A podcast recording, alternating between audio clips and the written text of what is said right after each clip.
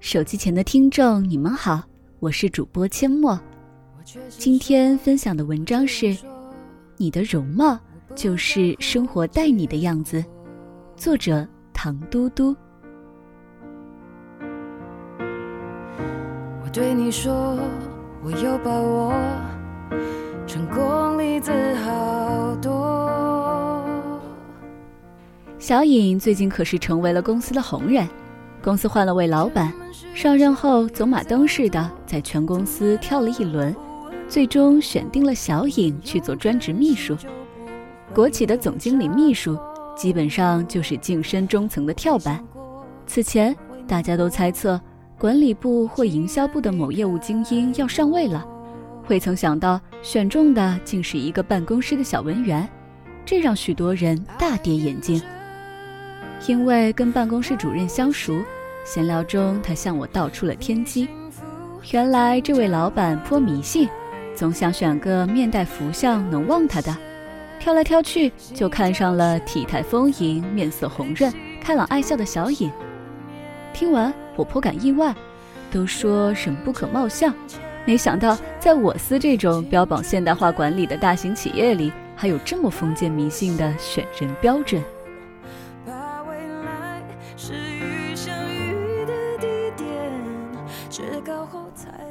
说来也怪，到岗两个月，这个普普通通、没什么业务底子的姑娘，竟把上上下下打点的妥妥帖帖。我们在接触中慢慢熟悉起来，才发现，这个女孩不仅心思细腻，更难得的是心地善良、沉稳大方。上到公司董事长，下到车厂司机，无论哪个人有多急的事儿找她，她总是能和颜悦色的。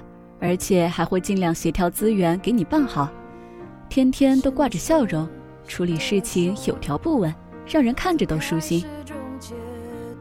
在暗自佩服老板的眼光之余，我想起另一个著名的故事：美国林肯总统在面试后拒绝了幕僚推荐的一位才华横溢的应聘者。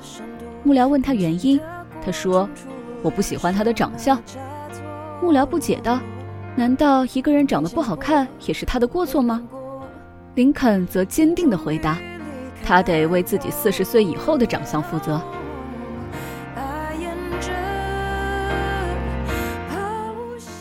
佛家语：“命由己造，相由心生，境随心转，有容乃大。”看来以貌取人这种事，确实还是有一定的道理。一个人的性格、品德、精神气质，往往在容貌上一眼就见了底。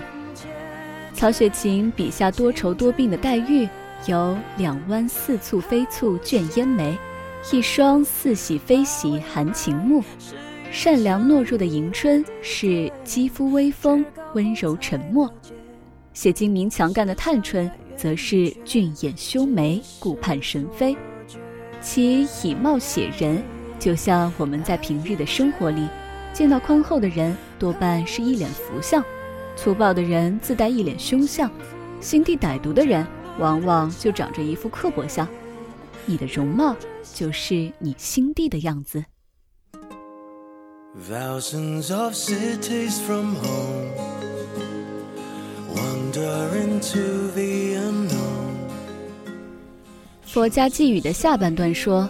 处境随心境发生改变，同理，容貌也随心境而变。说个自己的故事吧。去年公司领导班子大调整，老板原本承诺给我板上钉钉的升职加薪，顿时泡了汤。对新老板的不适应、巨大的工作量和心理压力，几乎快把我逼疯了。我一下子觉得跌到了人生的低谷，每晚加班到深夜，回到家却不是失眠。就是梦到写的报告在董事会上被痛批一顿，给枪毙了。就这么熬了两个月，我终于在一个失眠的夜里爆发了全身大面积的荨麻疹。更要命的是，医生在我身上依次试遍了中药、西药、自血针、输液，结果是仍然没有什么卵用。夜里每每被新发的疹子痒醒，我常常开了灯，对着镜子郁闷地感慨。真是心里装了多少事儿，脸上就长多少包啊！最终，比我还郁闷的主治医生忍无可忍，开了一张免疫系统化验单给我。拿到结果，我很崩溃，抗核抗体弱阳，这意味着免疫系统拉响警报。医生狠狠地扔了两个星期病假单过来，然后严肃地警告我：“姑娘，再这么干下去，你下次来的时候就得挂红斑狼疮科了。现在用药不起作用了，你得休个假，调节一下心情。”末了，还语不伤人死不休地加了句：“最怕你这种苦瓜脸。”总是皱眉头，毒都压在心里，病怎么能治好？当时我觉得简直摔到家了。顶着巨大的压力，在我年前工作最忙的时候办了请假手续，老公也请了假，正好全家出去散心，一团乱麻的生活戛然而止。路上天气晴好，阳光明媚。一天下午，阳光透过天窗洒进车里。我打开挡光板上的镜子，竟发现脸上的斑疹少了许多。镜子里面那个面色红润、眼神清澈的姑娘又回来了，和几天前那一脸的绝望相比，已经恍若隔世。再看看身旁认真开车的老公，身后熟睡的父母和儿子，我觉得仿佛一瞬间拥有了全世界，心情豁然开朗。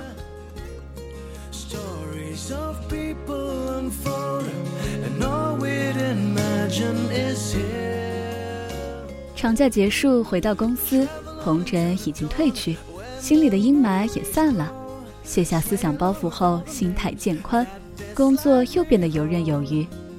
复工后的第二个星期，收到老板发来的微信：假期归来，容光焕发，工作状态回升，休假值得。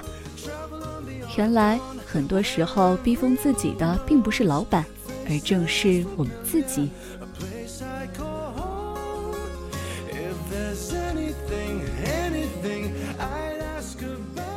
冯唐说：“不怕压力不生癌。”面对工作和生活的压力，鲜少有人能画一个完美的圆。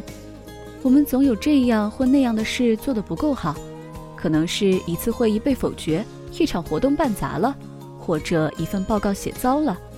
事实上。不能达到理想中的完美状态，这件事远远不如你想象的那么可怕。当预期的成功无法如约而至，你首先得学会面对和宽恕你自己。我们大多数人都被成功学彻底洗过脑，加上从小家庭的关爱、学业的优秀、成长的顺风顺水，面对逆境的时候很容易一蹶不振。要知道，这个世间除了自身的努力，还有许多的外在因素是我们决定不了的，譬如上司的更替、老板的喜好，以及一场突如其来的疾病。当逆境袭来，你若日日低沉，对生活横眉冷对，尝到的自然多是苦涩；你若泪中带笑，坚强面对，终于有一天，生活也会对你展露笑颜的。生活就是一面镜子，它会诚实的把从你这里得到的再反馈给你。而容貌不仅是生活的赐予，更是生活的回馈。因此，憧憬美貌、善待生活，是我们每个人都应该有的信仰。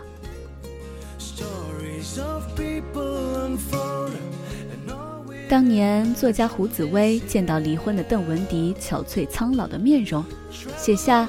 你的容貌就是你灵魂的样子。两年后，邓文迪手挽年轻有才气的小帅哥出现在镜头前，笑容灿烂，春风满面。我想，胡老师这回的题目应该换成：你的容貌正是你赋予生活的样子，你的容貌就是生活待你的样子。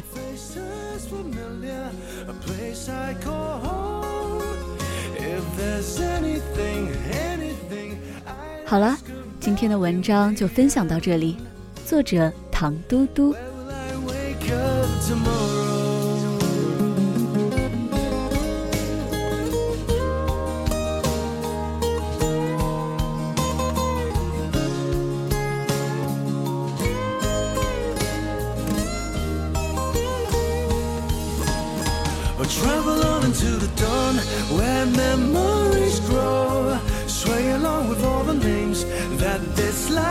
Hold. It's the little things, little things left through the night, through the crowd, till the end of the road. Travel on beyond the dawn, where everyone knows. Faces familiar, a place I'd call home. If there's